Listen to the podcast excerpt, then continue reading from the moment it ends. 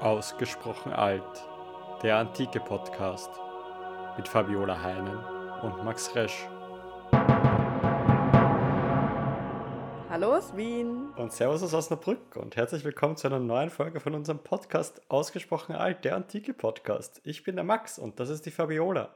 Und ich bin Archäologin und der Max ist Numismatiker. Und wir sind beide so sehr von der Antike begeistert, dass wir uns jede Woche einmal hinsetzen und über die Antike sprechen. Ja, heute ist es wieder soweit. Und äh, wir haben uns wieder digital zusammengeschaltet. Ja, man muss gleich schon mal von Anfang an dazu sagen, dass dieses, wir setzen uns jede Woche zusammen, trifft gleich mal nicht zu. Denn, äh, kleiner Spoiler, nächste Woche machen wir Pause. Ja, wir dachten, wir müssen uns auch mal so ein bisschen Urlaub gönnen. Nach neun Folgen einmal durchatmen und durchschnaufen. Ja. Und äh, wir, wir haben euch auf Instagram abstimmen lassen, ob ihr lieber wollt, dass wir jetzt die heutige Folge zwei teilen, also zwei kleine kurze Folgen zu einem Thema machen, oder ob wir nächste Woche ausfallen lassen sollen. Und die Demokratie hat entschieden. Genau, also wenn ihr in Zukunft bei solchen Entscheidungen irgendwie mit beteiligt sein wollt, äh, schaut doch mal auf unserer Instagram-Seite vorbei, auf Ausgesprochen alt heißen wir da. Da zeigen wir auch immer wieder so Posts zu den jeweiligen äh, Folgen. Folgt uns doch da, schaut mal vorbei, was wir da so cooles Dinge, coole Dinge da so tun. Ja, und heute haben wir uns der Demokratie ergeben und machen eine schöne Folge, um danach eine Folge Ruhe zu haben. Wie geht's dir denn, Max, heute? Du, ich muss sagen, ich genieße gerade meine Zeit in Osnabrück sehr. Also irgendwie so Sommer in Osnabrück ist doch überraschend schön. Also ich bin im Februar hier angekommen und habe eigentlich nicht damit gerechnet, dass hier mal auch irgendwie gutes Wetter ist. Aber ich bin sehr positiv überrascht. Es war sehr warm, es ist sehr sonnig. Ähm, und da freue ich mich mittlerweile richtig, wenn ich ins Klimamagazin gehen darf und ein bisschen kühle Luft habe. Ähm, Ach, wie, das klingt gut.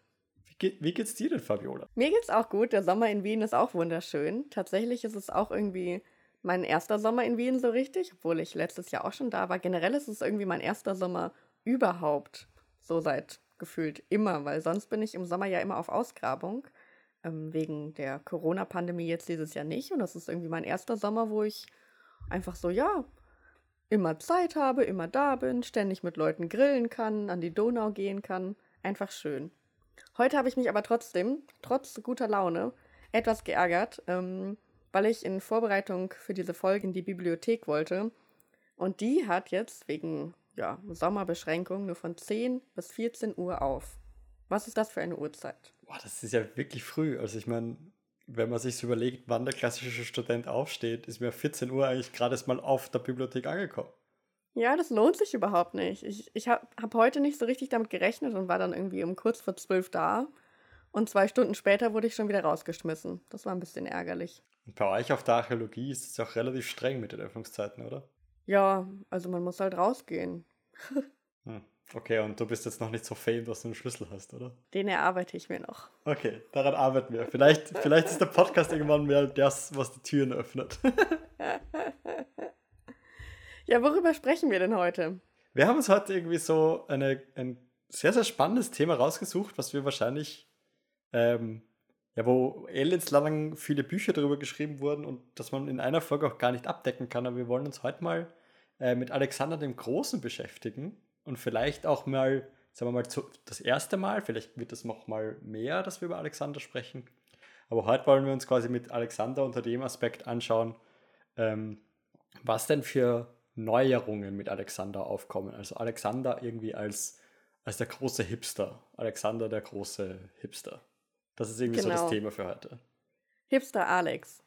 Vielleicht trotzdem zum Background. Du sagst schon, es wurden viele Bücher über den Guten geschrieben. Ähm, Alexander der Große ist wahrscheinlich der berühmteste Makedonenkönig, ja. Hat irgendwie von 356 bis 323 vor Christus gelebt und weil er das Pech hatte oder das Glück, je nachdem, auf jeden Fall wurde sein Vater sehr, sehr früh ermordet. Und so kam Alexander auch schon in jungen Jahren zur Macht, übernahm die Regierung und dann ist es volle Kanne abgegangen. Also er hat dann immer weiter mit neuen Eroberungsfeldzügen, ähm, immer weitere Schlachten gekämpft und echt ein riesiges Weltreich erobert, von Griechenland bis nach Indien. Und ähm, bei diesen Eroberungsfeldzügen hat er insgesamt am Ende des, das persische Großreich besiegt und zerstört. Tja, und obwohl er jetzt ja gar nicht so lange regiert hat, hat er am Ende dann doch die antike Staatenwelt, wie wir sie vorher gekannt haben, gehörig auf den Kopf gestellt, grundlegend verändert Und äh, ja, dann ist er irgendwann tot und leider zerfällt dann sein Weltreich wieder in mehrere kleine Reiche, die dann miteinander konkurrieren. Und dann kommen die sogenannten Diadochen an die Macht. Habe ich das gut zusammengefasst? Ja, also das äh, gefällt mir ganz gut. Ähm, man muss auf jeden Fall dazu sagen, dass, dass Alexander irgendwie, oder anders ausgedrückt, wenn man vorher die griechische Welt sich anschaut, ist das im Prinzip eine Welt, die beherrscht wird von Stadtstaaten. Also irgendwie die, die untereinander Kriege führen und so weiter, sich verbünden, gegeneinander kämpfen, wo auch die Verbündnisverhältnisse immer wieder wachsen, äh, wechseln. Aber das Spannende ist ja, dass man hier so von Stadtstaaten spricht. Irgendwie so Athen gegen Sparta und da irgendwo Theben und Korinth und das sind alles einzelne Städte. Und jetzt mit Alexander ähm, beginnt, entweder mit seinem Regierungsantritt oder mit seinem Tod, beginnt der sogenannte Hellenismus als Epoche. Und das ist im Prinzip eine Welt, die ganz stark von diesen Königreichen, von diesen großen Reichen geprägt ist. Das heißt, die Politik oder die spannenden Ereignisse gehen jetzt nicht mehr von Stadtstaaten wie Athen aus, sondern vielmehr von irgendwie den, diesen Nachfolgestaaten aus dem Königreich des Alexander. Also das sind dann die Ptolemäer in Ägypten zum Beispiel oder die Seleukiden in, in Syrien und zum Teil eben bis weit in den Orient hinein. Und das sind dann irgendwie die Sachen, die so ab dem, also das, das dritte und zweite Jahrhundert vor Christus bestimmen, auch noch das erste Jahrhundert vor Christus. Und diese Gebiete, die dann nach und nach in, ins Römische Reich eingegliedert werden, sind im Prinzip ähm, die, die jetzt die Politik machen, die, die jetzt zumindest das östliche Mittelmeer beherrschen. Und dabei Gebiete beherrschen, die vorher nie in der griechischen Einflusssphäre waren. Also, das ist schon gesagt, Alexander der Große erobert das, das große Perserreich, das Achämenidenreich ähm, und bringt damit irgendwie so Griechentum in noch nie dagewesene äh, Gegenden, wo eigentlich noch nie irgendwie jemand Griechisch gesprochen hat, wird auf einmal Griechisch äh, Regierungssprache. Ähm, und auch das Münzgeld bewegt sich jetzt in Gegenden vor, wo es vorher noch nicht da war eigentlich. Ja, sehr lange Ausholdings, aber im Prinzip geht es heute um Alexander. okay. Na, wollen wir dann direkt mit dem Münzgeld anfangen, wenn sich da auch schon, wenn das auch schon in so viele neue Gebiete jetzt gekommen ist? Dann leg mal los. Ja, können wir, können wir gleich anfangen. Also im Prinzip ähm, passt das auch von den Münzen her sehr gut zu dem, wie ich gerade versucht habe, irgendwie die, die griechische Welt vor Alexander zusammenzufassen, ist im Prinzip du hast irrsinnig viele kleine Staaten, die alle irgendwo ihr eigenes Ding machen. Und das hast du auch in der Münzprägung. Das heißt, du hast ganz viele Städte, die ihr eigenes Geld prägen. Und das ändert sich auch mit Alexander nicht und auch nach Alexander nicht. Also du hast nach wie vor Städte, die ähm, ihre eigenen Münzen prägen. Aber du hast auf jeden Fall ganz viele verschiedene Gewichtsstandards, die irgendwo in der Welt herumfliegen ähm, und auch alle irgendwo ihre, ihre Berechtigung haben. Also das Gewichtsstandard versteht man jetzt so, dass ähm, wenn man eine Münze prägt, prägt man das in irgendeinem festgelegten Gewicht aus, ähm, das sich auch hoffentlich nicht so bald ändert. Das heißt, man weiß ungefähr, wie schwer ist eine Drachme, wie, fair, wie schwer ist eine Tetradrachme, also ein Vierdrachmenstück. Das hat alles irgendwie festgelegte Gewichte. Ja, damit es einheitlich bleibt und man überhaupt weiß, womit man da auch überhaupt bezahlt. Genau. Also wir haben ja jetzt immer wieder über die Römische Republik gesprochen, wo, wo Wertzeichen draufstehen. Das ist aber für die griechisch-römische Antike eigentlich sehr, sehr selten, mhm. dass du eine Wertanzahl drauf hast. Das heißt, du musst eigentlich das System kennen und die Münzen anhand ihrer Größe und anhand ihrem Gewicht äh, ungefähr verstehen. Und dich auch irgendwie dann verla drauf verlassen können. Genau. Und das funktioniert halt vor Alexander, ähm, vor, bevor das alles irgendwie mit Alexander stark vereinheitlicht wird, das kann ich schon mal spoilern, funktioniert das alles sehr viel kleinräumig. Also du hast halt irgendwelche Standards, die halt von einer gewissen Stadt oder Region ausgehen, dort vielleicht irgendwie stärker präsent sind und dann vielleicht noch bei den jeweiligen Handelspartnern auch übernommen werden und so weiter. Aber der, der einzige Standard von denen, der sich irgendwie sehr viel weiter verbreitet als der anderen, ist der attische, also der aus Athen, weil wir haben über Athen schon so oft irgendwie so Anteil, äh, irgendwie so in einem Nebensatz geredet, die Münzen von Athen sind einfach ähm, allgegenwärtig. Ziemlich famous. Super famous, allgegenwärtig. Und darum werden die auch in weiterer Folge, oder gerade der Münzstandard der athenischen Münzen wird auch in weiterer Folge sehr, sehr wichtig sein. Mhm. Aber bevor wir jetzt über Alexander wirklich reden können und den Dingen, die sich mit seiner Münzprägung ändern, muss man eigentlich auch ein bisschen über seinen Vater reden. Also über Philipp II. von Makedonien. Ähm, und über Makedonien vielleicht generell. Makedonien ist so ähm, ein, ein Königreich am Rande der griechischen Welt, also Nordgriechenland. Und die Griechen sprechen den Makedonern auch ein bisschen ab, dass das überhaupt Griechen sind.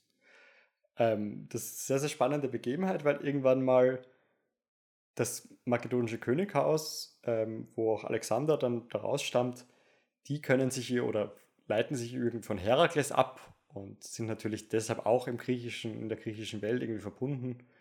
Aber quasi der Rest Makedoniens, also das Reich selber, ist nicht unbedingt griechisch.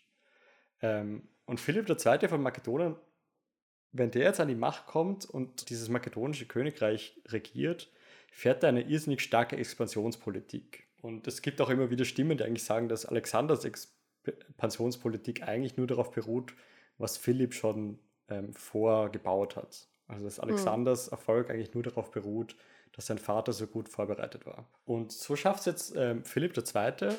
in den 350er Jahren ähm, von Makedonien aus weiter gen, gen Osten Eroberungen zu machen im makedonisch-thrakischen Gebiet. Und da erobert er Gebirgszüge, also das Pangaios-Gebirge erobert er da. Und dort gibt es irrsinnig reiche Edelmetallvorkommen. Und als solches kann er dann eine relativ reiche Gold- und Silberprägung anwerfen. Und das ist sehr, sehr spannend, weil du eigentlich vor Philipp II. in Griechenland eigentlich keine regelmäßige Goldprägung hast. Ah, okay. Ja. Das heißt also, ähm, unsere Folge, die jetzt so Alexander als den Hipster vorstellt, eigentlich ist sein Papa der Urhipster.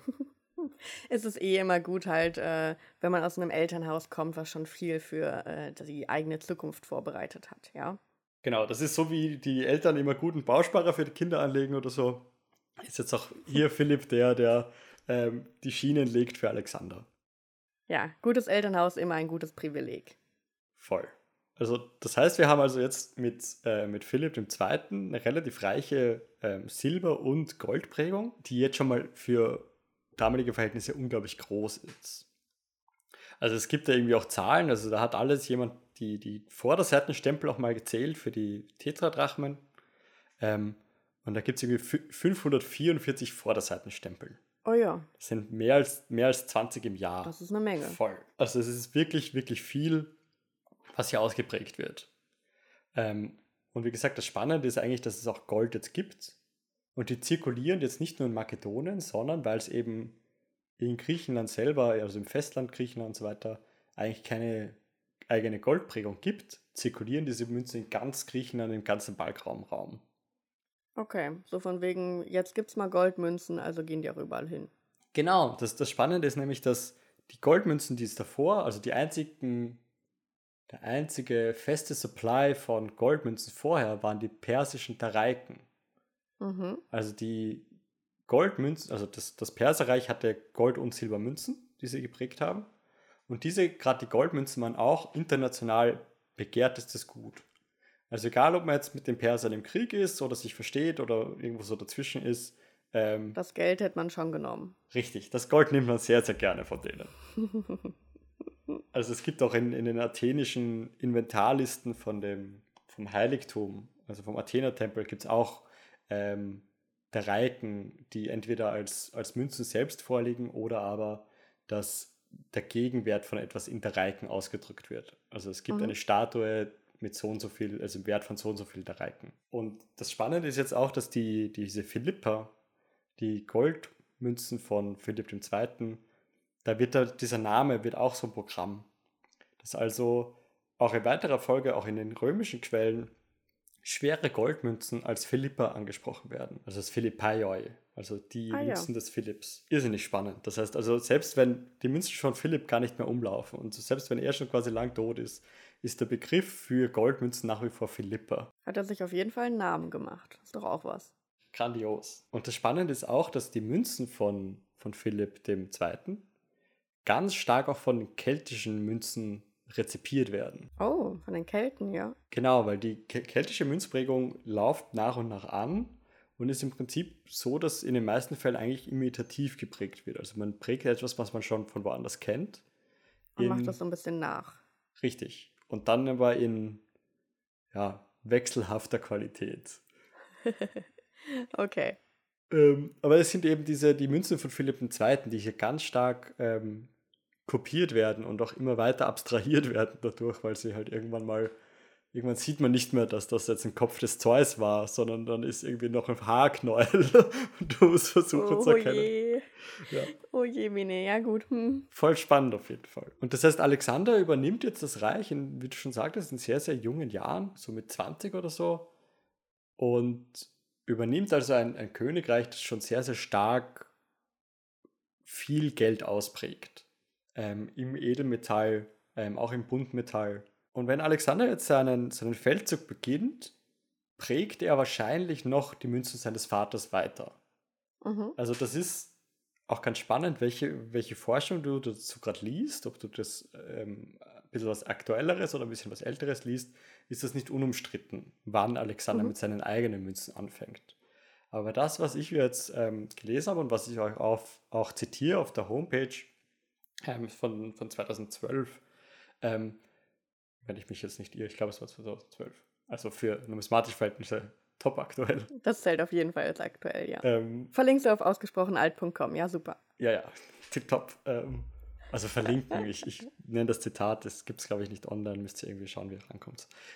Anyway, da geht im Prinzip der Autor François de Calatay, ein großer Hellenismus-Experte, davon aus, dass er eben erst ab 333, also erst drei Jahre nach seinem Regierungsantritt, ähm, dass Alexander mit seinen eigenen Münzen anfängt.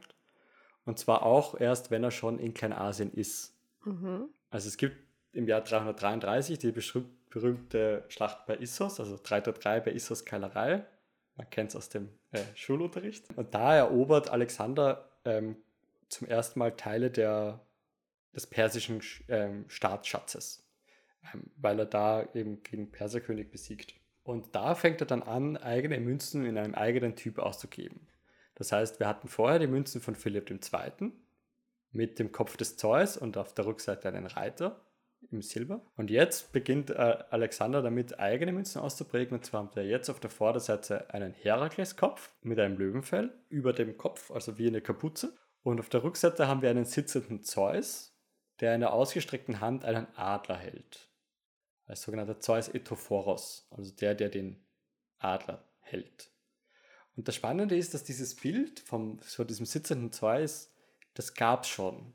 Ähm, das ist etwas, was in der kilikischen Münzprägung schon mal gab. Also es gibt, äh, Kilikien ist eine Region in Kleinasien, in Südkleinasien. Und dort gab es ähm, Statthalter vom persischen Großkönig, die sogenannten Satrapen.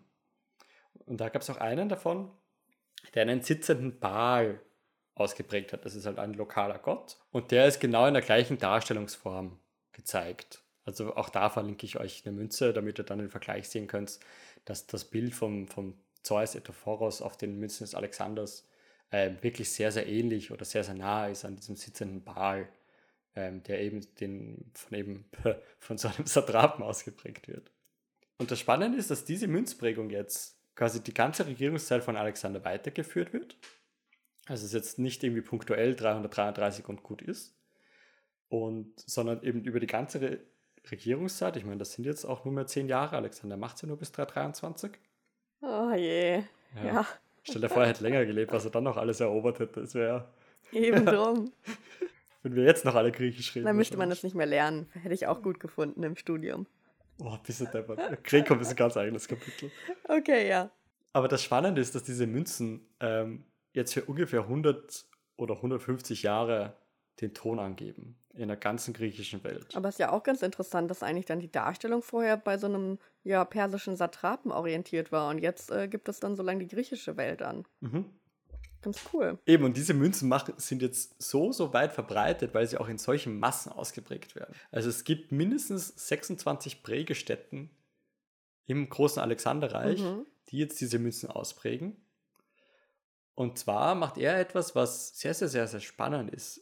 Ähm, er erobert sehr, sehr große, oder er erobert den ganzen persischen Staatsschatz, wenn er nach und nach die persischen ähm, Regierungssitze oder Residenzstädte erobert. Und Alexander steckt sich das jetzt nicht alles irgendwie ein oder macht das irgendwie mit Hacksilber oder so, wie man das sich vorstellen könnte, sondern er prägt diese Massen an Edelmetall, prägt er aus. Ach, krass, ja. Ähm, und das sind irrsinnige, irrsinnige Mengen. Also die Quellen sprechen irgendwie von 180.000 Talenten Wow. an Edelmetall. Und ein, ein Talent sind 26 Kilo Silber Boah, oder 2,6 Kilo Gold. Aha, also das aha. ist irgendwie Eine ordentliche Menge, ja. voll. Also es sind, sind zig Tonnen an Edelmetall, die hier auf einmal zur Verfügung stehen und die von Alexander auch ausgeprägt werden. Und ähm, man hat das natürlich versucht, alles irgendwie zu quantifizieren und chronologisch einzuordnen. Und das Spannende ist, dass das eher zu, zum Ende zum Ende der Regierungszeit von Alexander ausgeprägt wird, nämlich dann, wenn er seine Heere entlässt. Mhm. Dass also seine Söldner und seine Soldaten mit diesen neu geprägten Münzen Bezahlt bezahl- werden. Ah ja. Genau, bezahlt werden. Ja, stimmt. Man muss sich ja auch erstmal überlegen, was macht er jetzt mit, dem, mit den ganzen Münzen, ne? Aber gut, an die Soldaten ist ja auch ganz fair. Ja, also das ist, ist in der antiken Numismatik immer wieder ein Thema, so warum prägen Leute eigentlich oder warum brücken Städte Münzen? Und ein Argument ist eigentlich meistens, dass das aus wirtschaftlichen Zwecken gemacht wird und da dann meistens ähm, Zwecke wie entweder Brau- Bauprojekte Mhm. oder vor allem das Heer. Ah ja. Und auch hier ist es nicht verwunderlich, dass eigentlich das, die Ausgaben an die Soldaten irgendwie die größten oder der, der Driving Factor ist in dem Ganzen. Mhm, mhm. Was aber ebenfalls sehr spannend ist, wenn Alexander jetzt stirbt, äh, 323, hört seine Prägung auch nicht auf. Das heißt, diese Münzen, die wir jetzt besprochen haben, eben mit dem, mit dem Herakleskopf und mit dem sitzenden Zeus, die werden jetzt von seinen ganzen Nachfolgern massiv weitergeprägt. Okay, also ein krasser Einfluss, den er da gehabt hat. Voll. Und es ist halt einfach auch dadurch, dass ähm, danach re- regelrechte Kriege ausbrechen, wer jetzt welche Teile vom Reich oder das ganze Reich regieren darf, nach, der, nach dem Tod des Alexander, ähm, ist es auch relativ unpolitisch oder unproblematisch, einfach mal die Münzen von Alexander weiterzuprägen, weil man ja noch nicht immer sagen kann, ich bin jetzt selber König oder ich werde König oder dieses Reich ist meins oder dieses Reich gehört dem anderen.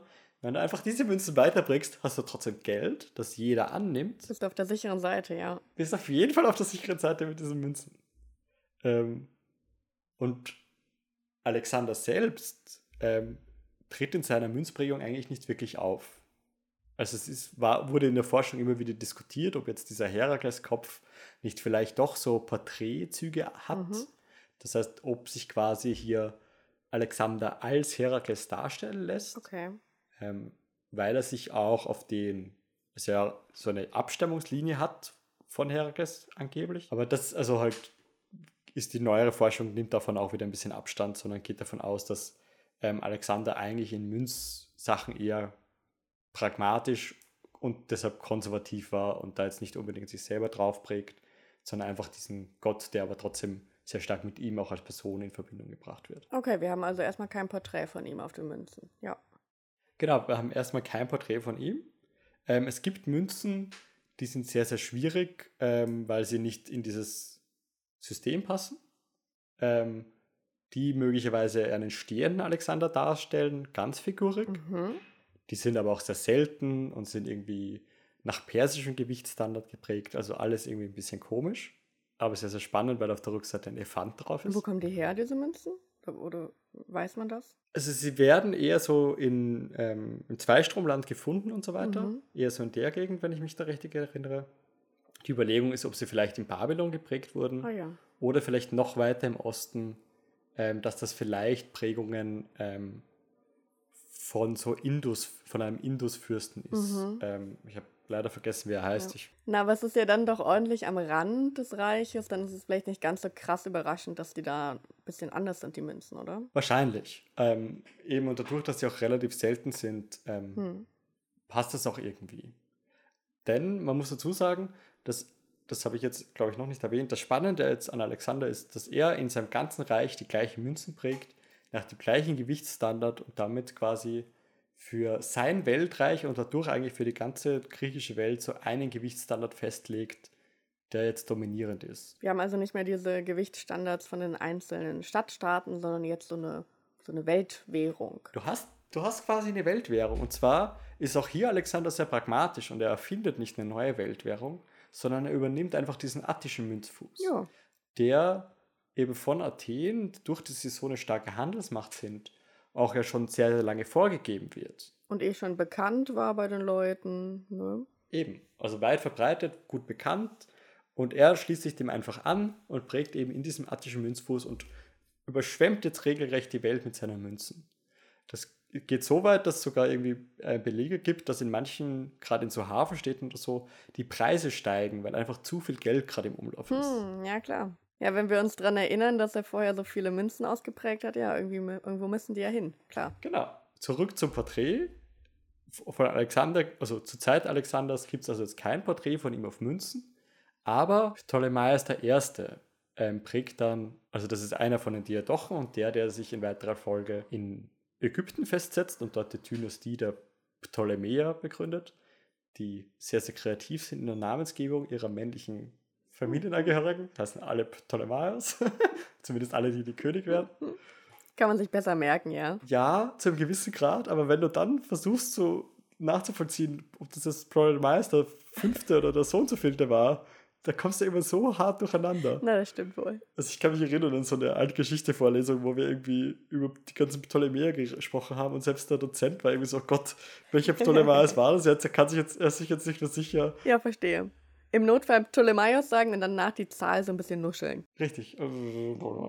Also jetzt sind wir auf jeden Fall bei Ptolemaios dem Ersten, das kann ich sagen. Ähm, das weiß ich gerade noch, dass das der Erste ist. Jo. Und der prägt jetzt tatsächlich Alexander-Porträts aus. Oh ja. Und zwar wird er da jetzt dargestellt als jugendlicher Kopf äh, nach rechts und er hat dabei eine, ja, eine, einen Kopfschmuck auf, der eigentlich ein Elefant ist. Mhm. Also es ist so ein, ein, wie ein Elefantenkopf, ein gehäuteter, den er jetzt am Kopf trägt. Ähm, und dabei hat er auch noch die Hörner von Zeus Ammon. Denn ähm, Alexander ist ja bekannterweise der Sohn des Zeus Ammon, oder als Sohn des Zeus Ammon angesprochen worden ähm, in der Oase von Siva. Und eben dieser, dieser Ammon, eigentlich ein ägyptischer Gott, der von den äh, Griechen mit Zeus äh, assoziiert oder gleichgesetzt wird, ist also jetzt der angebliche irgendwie Vater von ähm, Alexander und drum ist also jetzt Alexander auch mit diesen Widerhörnern des Zeus Ammon dargestellt.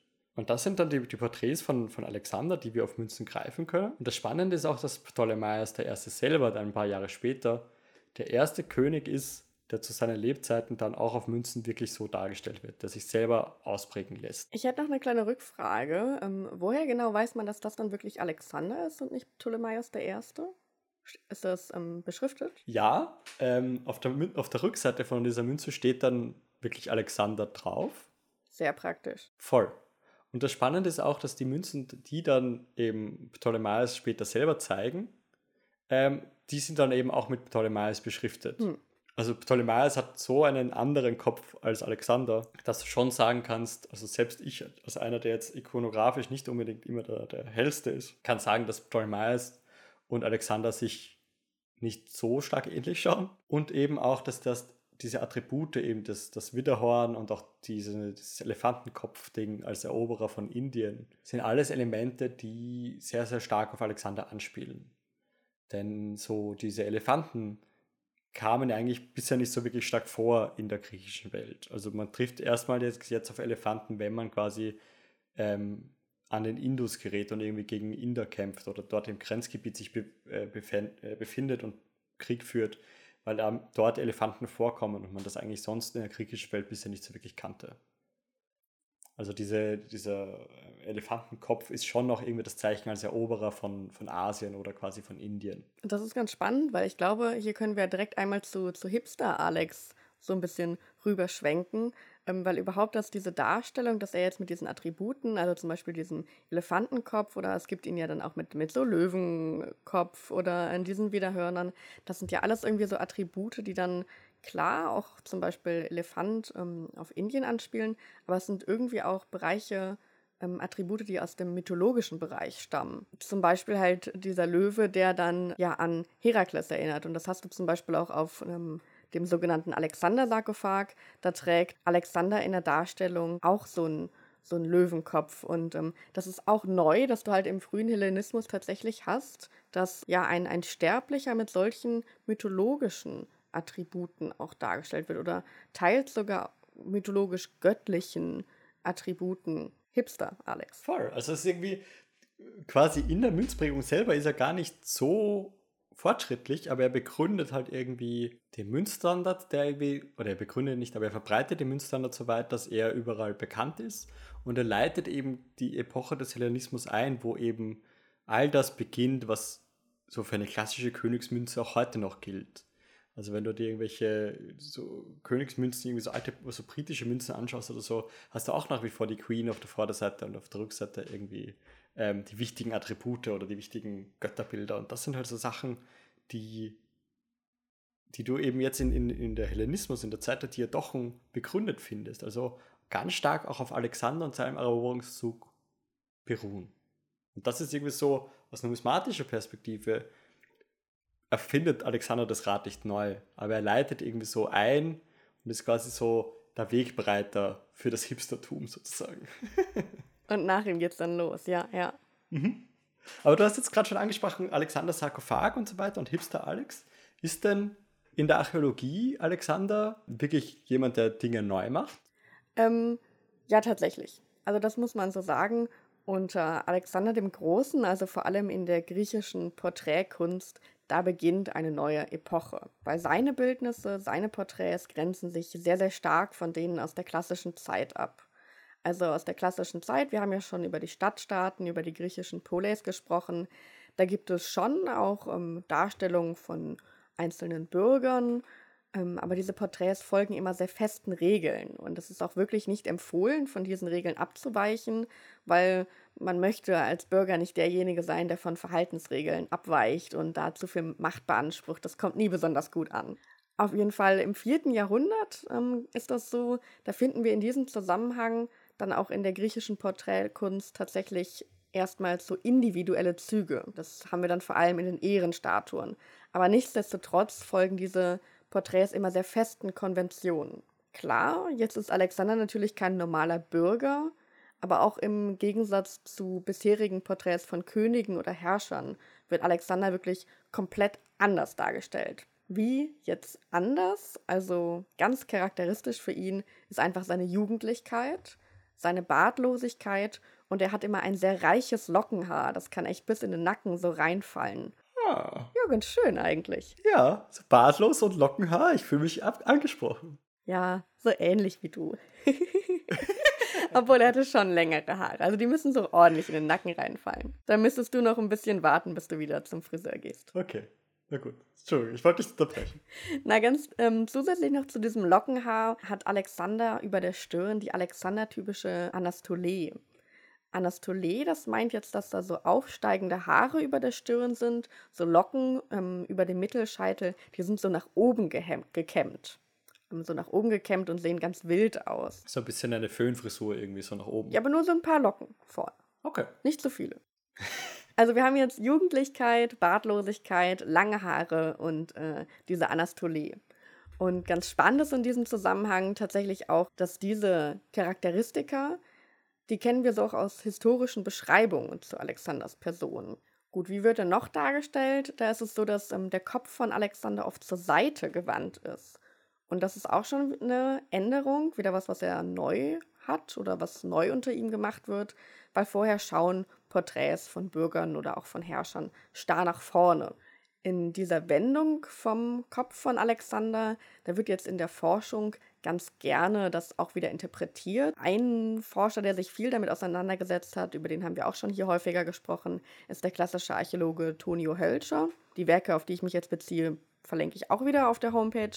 Auf jeden Fall, er sieht jetzt in dieser Wendung ähm, von Alexanders Kopf auch wieder eine gewisse Dynamik ähm, als jugendlichen Held, der Alexander eben ist. Jetzt habe ich gesagt, Alexander ist damit irgendwie neu in der Darstellung.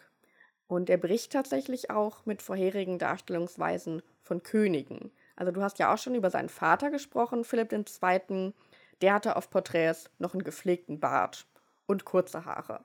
Tja, Alexander mit wallendem, lockigen Haar und Bartlosigkeit ist dazu ja schon erstmal ein krasser Kontrast zum Vater, ja. Man kann sich jetzt auch tatsächlich fragen, diese Bartlosigkeit, wenn die vorher niemand hatte ähm, auf Porträts, ist es nicht so, dass sie niemand hatte, aber niemand Sterbliches.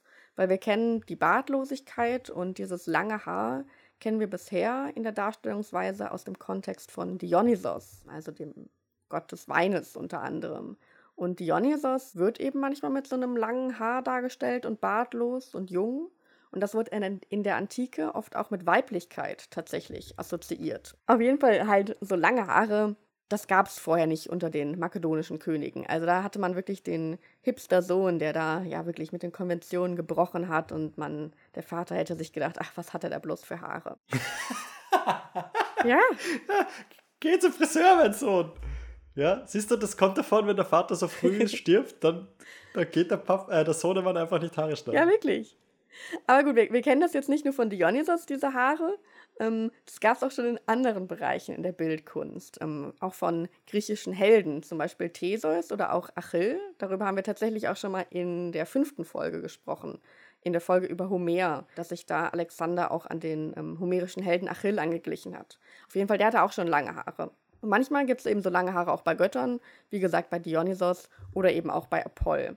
Bei Alexander, er ist halt einfach jetzt der, der das auch als Sterblicher macht und nicht nur als Gott oder Held oder was auch immer sondern er macht das echt als, als Sterblicher das erste Mal. Jetzt habe ich ja eben angesprochen, diese langen Haare waren vorher vielleicht durch Dionysos ja unter anderem weiblich assoziiert, aber diese, diese Föhnfrisur, diese Anastole vorne, dieser Haarwirbel, das gab es auch schon vor Alexander, auch wieder in einem ganz anderen Kontext, und zwar bei Zeus. Der hatte nämlich auch manchmal so eine Anastole und ähm, dieser Haarwirbel soll gemeinhin an einen Löwen erinnern, also was Löwenhaftiges. Und das ist ja wieder was sehr Starkes, was, was dann so im Kontrast steht mit dieser weiblich konnotierten langen Haarpracht. Also da haben wir so ein bisschen einen Gegensatz, den dann Alexander in seinem Porträt tatsächlich miteinander vereint. Es ist sehr, sehr spannend irgendwie, weil ja eben der Löwe auch eben auf der Münzen eben bei Herakles ja doch auch irgendwie mit diesem Löwenskalb immer wieder dabei ist. Und wenn jetzt auch so,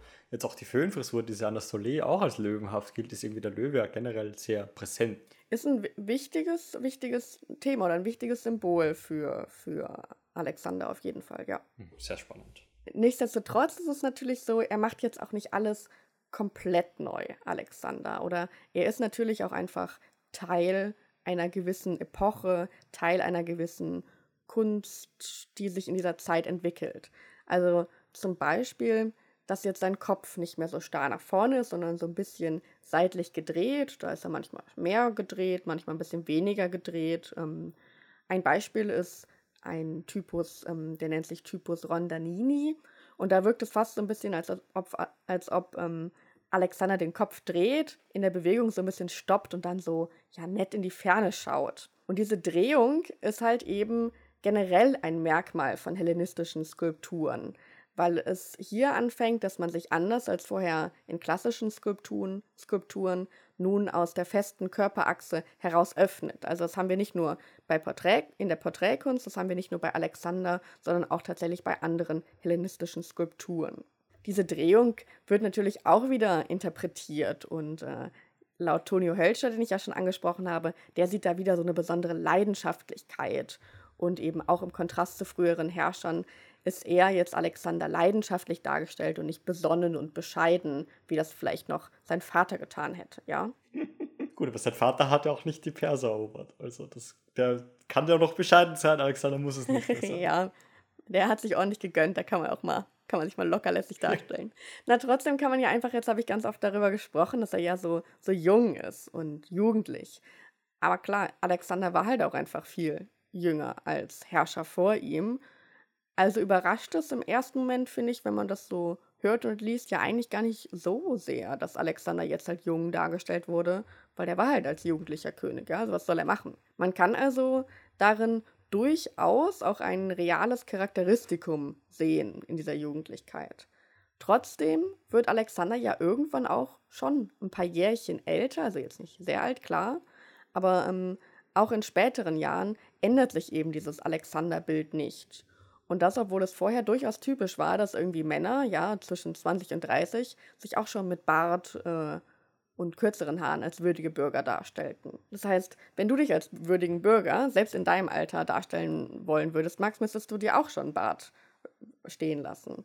Und ähm, da ist dann halt Alexandra wirklich, hat, hat er ja so mit diesen Regeln gebrochen. Und in der Folge wird dann tatsächlich diese Jugendlichkeit von ihm ja auch immer wieder als Ideal gesehen und dann mit Göttlichkeit und Heldenhaftigkeit verbunden. Was mich jetzt sehr stark interessieren würde, und ich weiß nicht, ob man das ähm, wirklich klären kann, aber Alexander ist ja im Prinzip die meiste Zeit seines, seines Lebens irgendwie auf Herzug und irgendwie ähm, sehr stark unterwegs. Und klar, er hat in seinem Tross jetzt nicht nur Soldaten und irgendwie Begleitvolk dabei, sondern auch irgendwie Wissenschaftler und so weiter. Aber weißt du irgendwas, wie stark zeitgenössisch diese Statuen eigentlich von ihm sind? Oder die ganze Porträtkunst von ihm ist? Es gibt äh, in dieser hellenistischen Porträtkunst tatsächlich ähm, zeitgenössische Porträts von Alexander, aber auch sehr viele, die nach seinem Tod entstanden sind ähm, und dann von den Diadochen gefertigt wurden. Ähm, und dann gibt es halt auch wieder ähm, Porträts von den Diadochen selbst, die sich dann ja, an Alexander-Elementen orientieren. Das heißt, wir haben schon auch ähm, Darstellungen, die zeitgenössisch von Alexander sind. Die meisten sind aber doch tatsächlich posthum ähm, entstanden. Ganz oft war es so, dass man, ähm, sobald man irgendwie ein Porträt mit Anastole gesehen hat, also diesem Haarwirbel, dachte man immer, jo, das ist Alexander. Aber wir haben da auch oft so eine Identifizierungsproblematik tatsächlich. Ähm, das heißt, ja, genauso wie ihr das in der Numismatik tut, ist es immer auch ganz schön, äh, wenn ein Name drunter steht. Wenn halt kein Name drunter steht, muss man sich auch wieder auf den Aufstellungskontext berufen und, und in der Forschung fleißig darüber diskutieren. Wir haben aber tatsächlich ein Porträt äh, mit Namensaufschrift. Das ist das Porträt der Typus aus der Sammlung Azara in Paris im Louvre und wird dann auch genau Typus Azara genannt. Und da haben wir, wie, wie gesagt, eine Namensaufschrift. Und was hier jetzt bei dem Kopf ganz auffällig ist, ist, dass äh, es auch wieder eine römische Kopie ist, aber wohl von einem zeitgenössischen Original tatsächlich. Ähm, diese Kopie wurde dann in, der, in einer Villa bei Tivoli gefunden und war auch auf so eine Herme montiert. Also wir wissen ja, Hermen, das sind so rechteckige Säulen. Auf jeden Fall jetzt bei diesen, ja, eigentlich hat man sich da ein zeitgenössisches Porträt von ihm kopiert, aber so richtig war man dann auch nicht mit allen Sachen da einverstanden oder wusste nicht ganz, wie man damit umgehen sollte, weil dann dieser Kopf total starr und gerade auf diese Herme wieder montiert ist und eben dieser seitliche Blick von Alexander verloren gegangen ist. Also eigentlich so ein bisschen untypisch für ihn, weil er ja doch für diese Aufstellung entworfen wurde, äh, dass er so leidenschaftlich äh, den Kopf zur Seite wirft.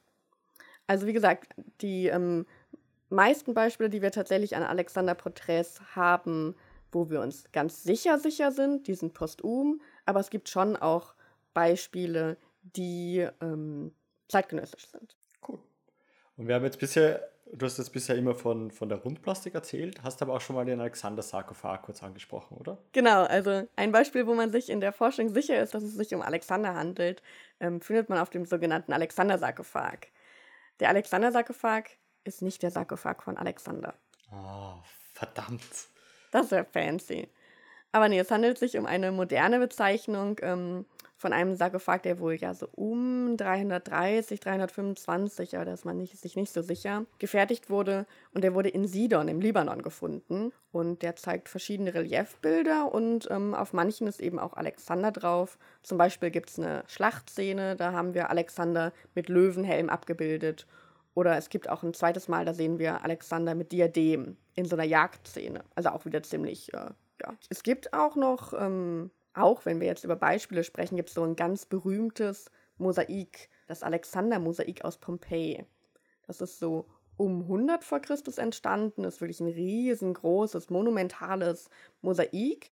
Und das Spannende ist, das Mosaik geht tatsächlich auf ein früheres griechisches Gemälde zurück. Oh, spannend, ja. Das, äh, das, das griechische Gemälde, so um 330, 300 vor soll das ähm, entstanden sein.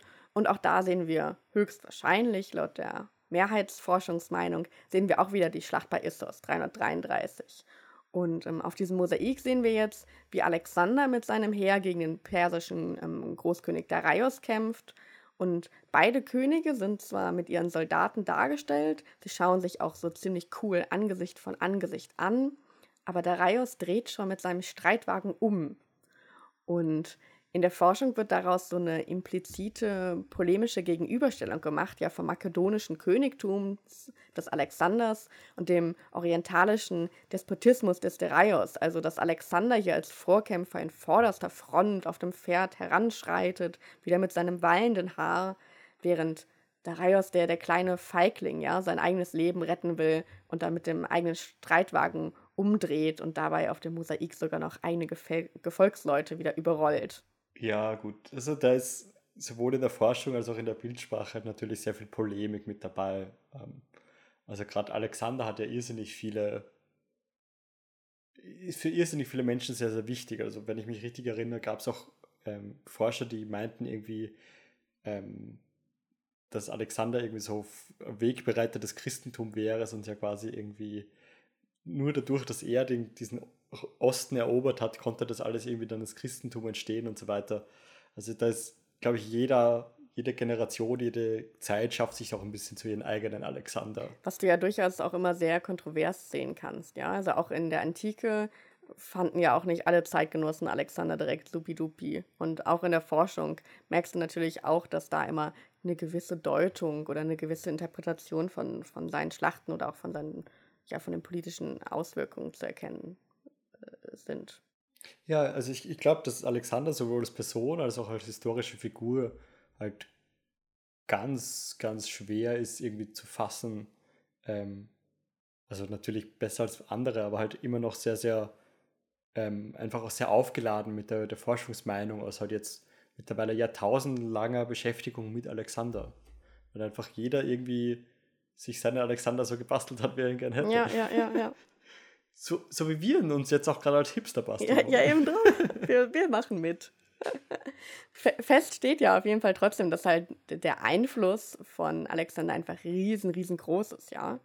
Und das hast du auch eben, das habe ich eben so ein bisschen anklingen lassen, das hast du halt auch in der Porträtkunst, dass er da wirklich als Hipster Alex echt neue Maßstäbe setzt und auch krassen Einfluss hat. Also auch nach seinem Tod werden wirklich immer, immer weiter noch Porträts und Bildnisse von ihm geschaffen.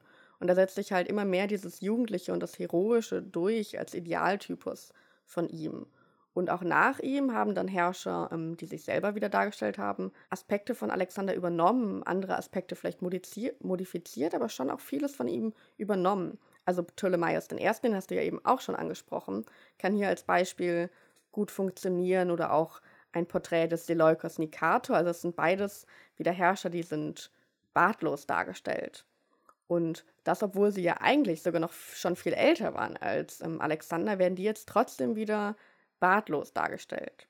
Bisschen modifiziert haben sie ihre Darstellung dann schon noch so, dass sie ja realistische und individuelle Gesichtszüge haben. Dadurch sehen sie halt ein bisschen älter aus, ja.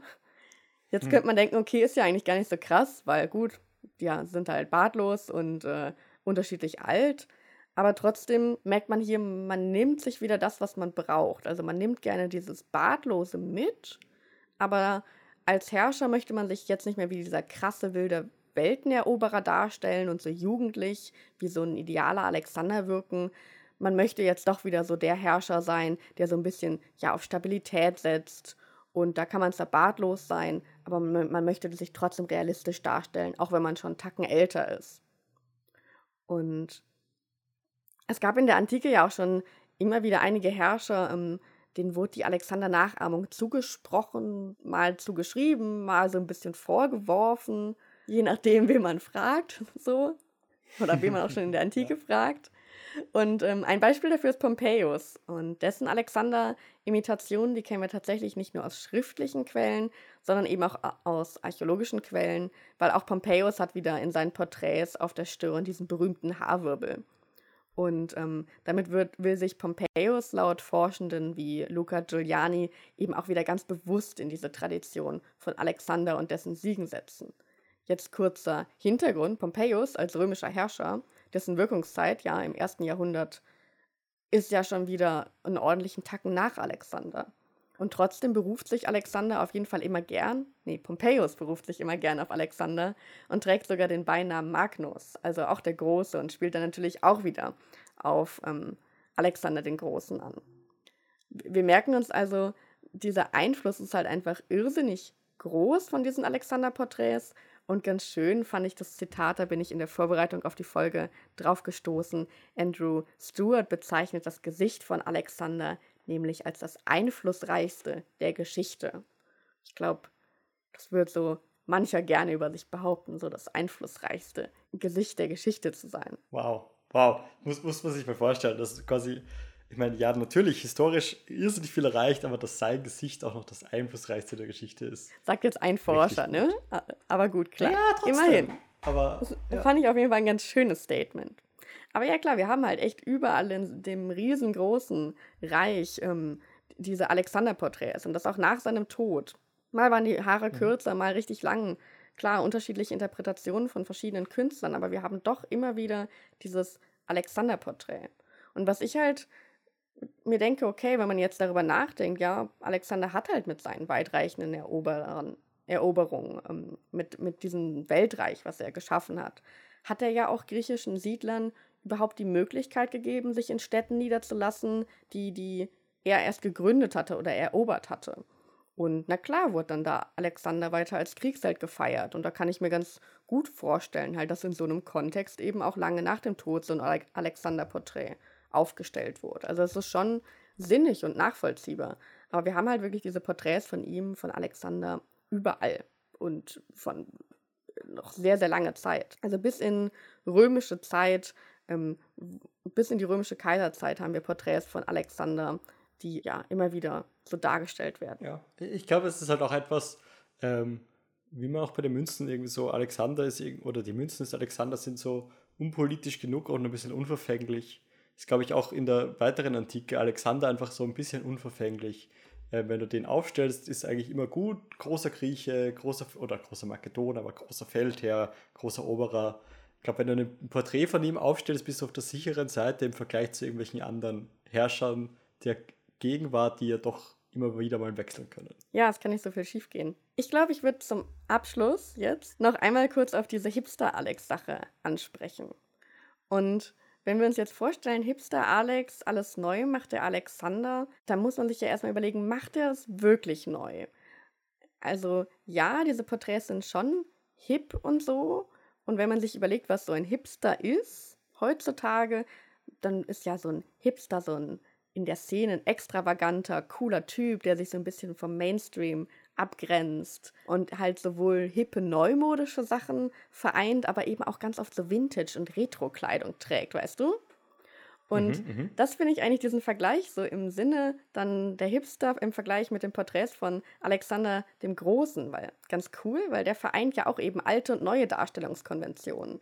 Alte Darstellungskonventionen insofern, dass wir halt, ähm, dass er sich von den Göttern und den Helden, diese Jugendlichkeit, diese junge Schönheit, die langen Haare schnappt, denkt sich, ja, cool, das mache ich jetzt auch. Das pachtet er dann halt auch für sich als Sterblichen. Aber trotzdem hat er auch diese neuen Elemente im Hellenismus, dass er eben diese Kopfdrehung hat und in die Ferne schaut. Und er kombiniert eben diese neuen und alten Elemente und schafft dadurch eben diesen ganz neuen, hipsterigen Kontext und führt dieses idealtypische Bild von Alexander ein. Unterschreibe ich so. Gefällt, gefällt mir gut irgendwie so, dass diese Kombination aus, aus Altem und Neuen als Definition sowohl von Hipster als auch von der Porträtkunst des Alexander des Großen.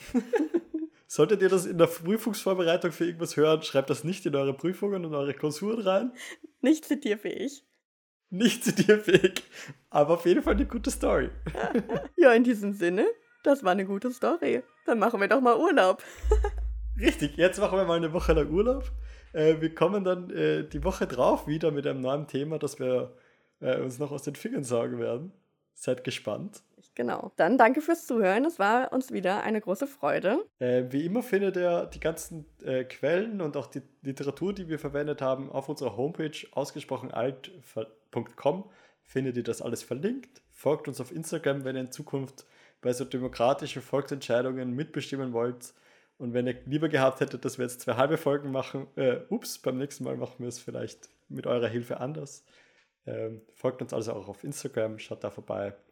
Und äh, wie immer, vielen Dank fürs Zuhören. Hat mich sehr gefreut, Fabiola. Bis bald.